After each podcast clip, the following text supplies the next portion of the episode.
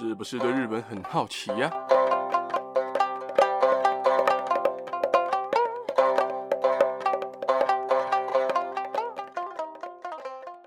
萨利卡卡，萨利妈妈，明的上大家好，大家好，我是巴吉亚拉哈。终于啊，经过了这么多支线任务，终于回到主线剧情了。第四十八集就来讲讲最近一直在发生的地震好了。最近的地震真的有够夸张的大，真的差点没把我吓死。甚至是花东那边最惨，整个房子都倒了，看得真的触目惊心哦。啊，新闻还说啊还会有五级的余震。而大家都知道，其实我们台湾跟日本都可以称为地震大国了，因为我们都处在地震带上。而亚洲最近几年最可怕、伤害最大的地震，刚好有两个，就分别发生在台湾跟日本。而这两个地震呢，就是台湾的九二一大地震以及日本的三一一大地震哦。这两个地震导致的灾情、死伤之惨重，我相信大家应该都还记忆犹新呐。尤其三一一大地震还发生了超大的海啸跟福岛核灾，导致到现在福岛还是有些地区是没有办法住人的。而地震除了会导致海啸啊、核灾啊以外呢，还有可能会引发火山爆发等等的。但是我们一般在遇到地震的时候，我们可以怎么做来最大限度的防止伤害发生呢？台湾跟日本其实都有一套方法，而我会综合起来、总结起来，一一的跟大家分享，还有顺便跟大家澄清大家可能多年来都误会了的一件事情。虽然这一集跟日本文化可能有点没什么关系，但是我们跟日本一样，在地震带上同病相怜，应该也算是有一样的文化了。好啦，讲正经的，来跟大家讲讲地震前有什么可以准备的，还有地震当下该做什么以及不该做什么。先讲讲地震前可以准备什么。第一个就是大家从小听到大、听到烂的地震急救包，我相信应该很多人应该没准备，但我认为这个是蛮重要的东西。你在你一个可以顺手拿到的地方准备一个急救包，里面可以放几罐水，两到四公升左右。然后再放一点可以放很久的干粮啊，再放一些高能量的食物，例如巧克力啊、能量棒啊、谷物棒之类的食物。反正就是放一些耐饿、好带，然后饱足感是够的食物。再放一些盐啊、糖啊，是给你地震发生的时候适时的补充电解质跟能量的。再来就是放一些可以直接吃的罐头，你爱吃的罐头，甜的、咸的都好。然后还可以放行动电源哦，毕竟现在大家人手一支手机吧。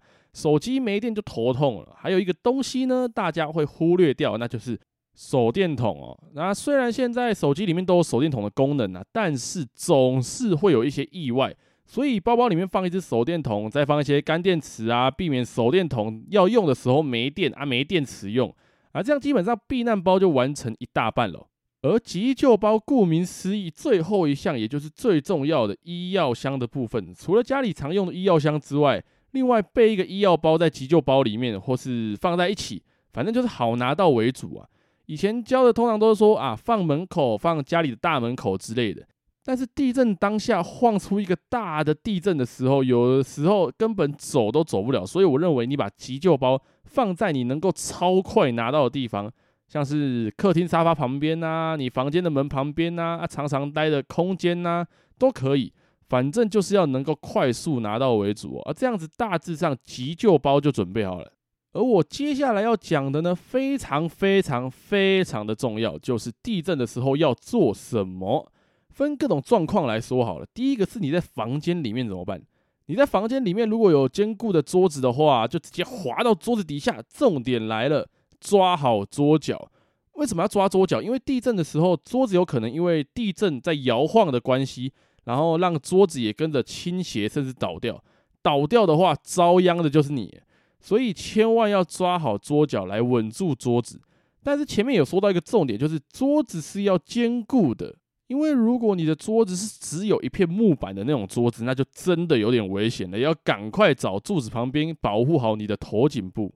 啊，那如果你是刚好在睡觉呢，那就不要动，留在床上就好。把你床上除了枕头啊、偶像的抱枕啊、动漫人物等身的抱枕啊、厚棉被啊什么的，全部抓起来，保护你的头跟你的脖子。因为一般人躺在床上睡觉这个动作，通常都是在晚上。啊，有些人晚上睡觉又不开灯的啊，地震的时候也说不定会跳电，这个时候一定都是暗冰崩的。所以待在床上，不要乱跑。头跟脖子保护好是最好的选择。因为像九二一大地震的话，颅内损伤啊、颅骨骨折啊、颈部骨折这些死者就占了两千五百名死者的三分之一，所以是非常严重的。而刚好你的床在墙壁旁边的话，你身体甚至可以靠着墙壁会更好。再来是房间里的柜子，如果你房间里面有衣柜的话，要注意几点。第一个就是，如果你的衣柜上面有大型的东西的话，那就千万不要躲到衣柜旁边，因为非常的危险。地震的时候，衣柜可能摇晃，上面的东西会砸下来，砸到你，你可能会受伤。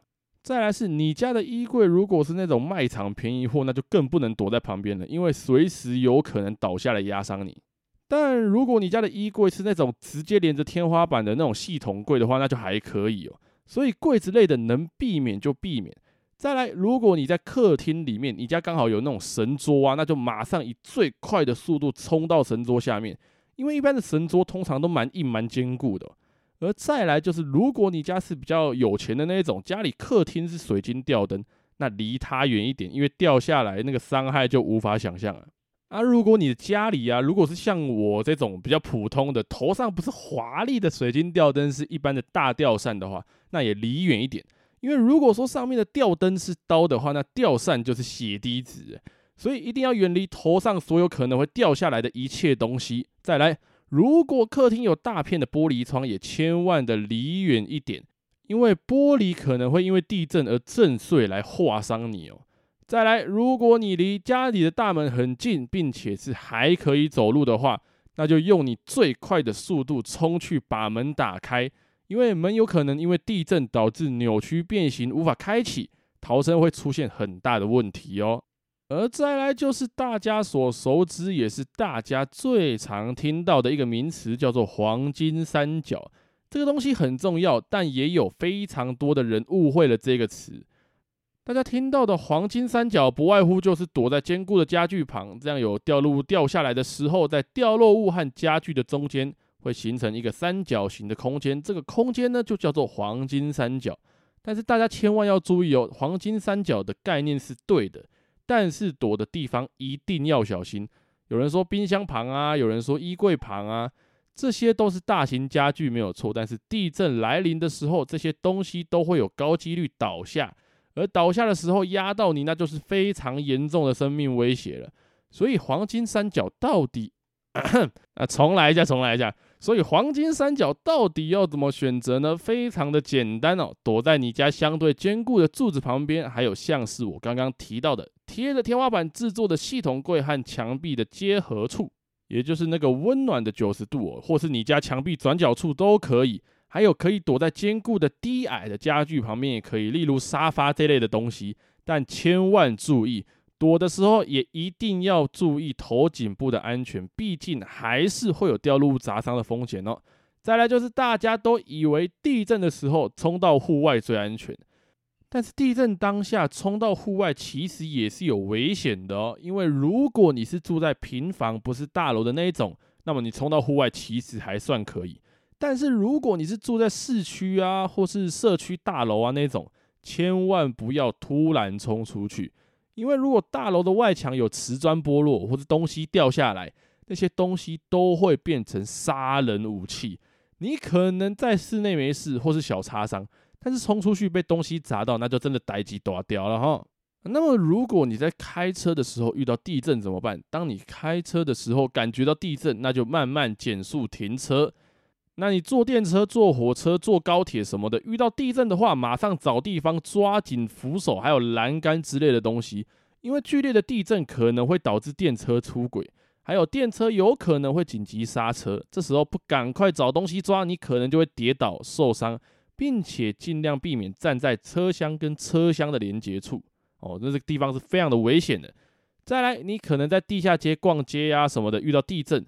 一样，马上走到看起来安全的地方，柱子啊、比较厚的墙壁啊之类的，然后拿着包包保护你的头部，千万不要跟着人群跑，因为可能会导致推挤呀，然后你就会跌倒，这时候你反而会受伤哦。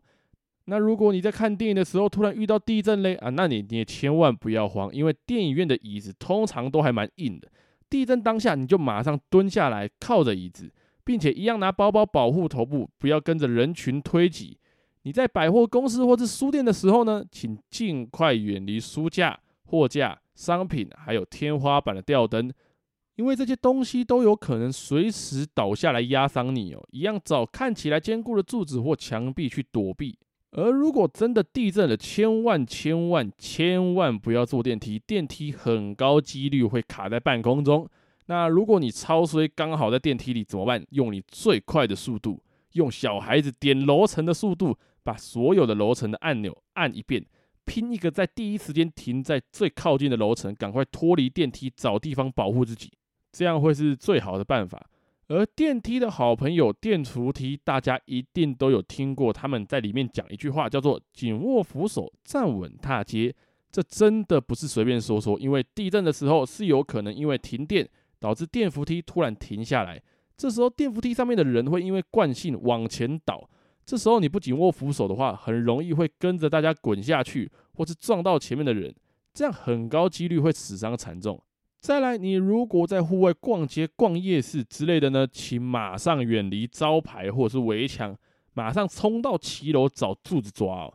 那如果你在海边啊或山上，那千万要小心海啸跟走山这两件事。你在水边的话，赶快离开水域；在山上的话，也赶快离开山体的斜面，避免土石流。而我能想到的地方，其实都说的差不多了。那最后，我想跟大家说一个，地震其实不是只有地震这么简单。地震其实有分为一次灾害跟二次灾害。一次灾害除了建筑物啊、桥梁啊、道路损毁之外，还有家具倒塌、物品掉落等等，土石流、土壤异化都算是在一次灾害的范围内。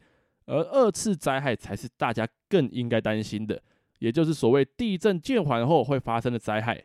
地震后会引起所谓的火灾、停电、海啸、火山爆发、城市机能损毁，这些事情才是最危险的事情。像三一大地震引发的海啸啊，就是大家应该要注意、应该要小心的。台湾的附近也有数条海沟，而这些地方如果发生地震的话，海啸一涌上来，这个海啸随随便便都可以毁了我们随便一个城市哦。所以大家千万要小心。最后，如果大家遇到地震，并且不希望遇到所谓的二次灾害的话，那请在地震发生的当下，迅速的关闭火源，保持逃生路线畅通，确保水源充足，穿上鞋子，避免受伤。然后最后就是保护好自己。那么今天的地震预防就大概说到这边啦。最近的地震哦，真的是快把人吓死。还好没有发生海啸什么的，要不然真的没有办法想象台湾会变成什么样子。所以大家千万要小心，尤其是花东的朋友，一定要注意自身安全哦。好啦，那么今天第四十八集就说到这边了。那么最后一样，如果你和你的家人朋友们对日本文化有兴趣的话，听完这集不妨订阅、关注、分享给你的家人朋友们，还会在之后每集上传的时候，可以在第一时间就收到通知。在之后也会有更多的日本文化分享给大家。那么今天就先讲到这边喽，大家拜拜。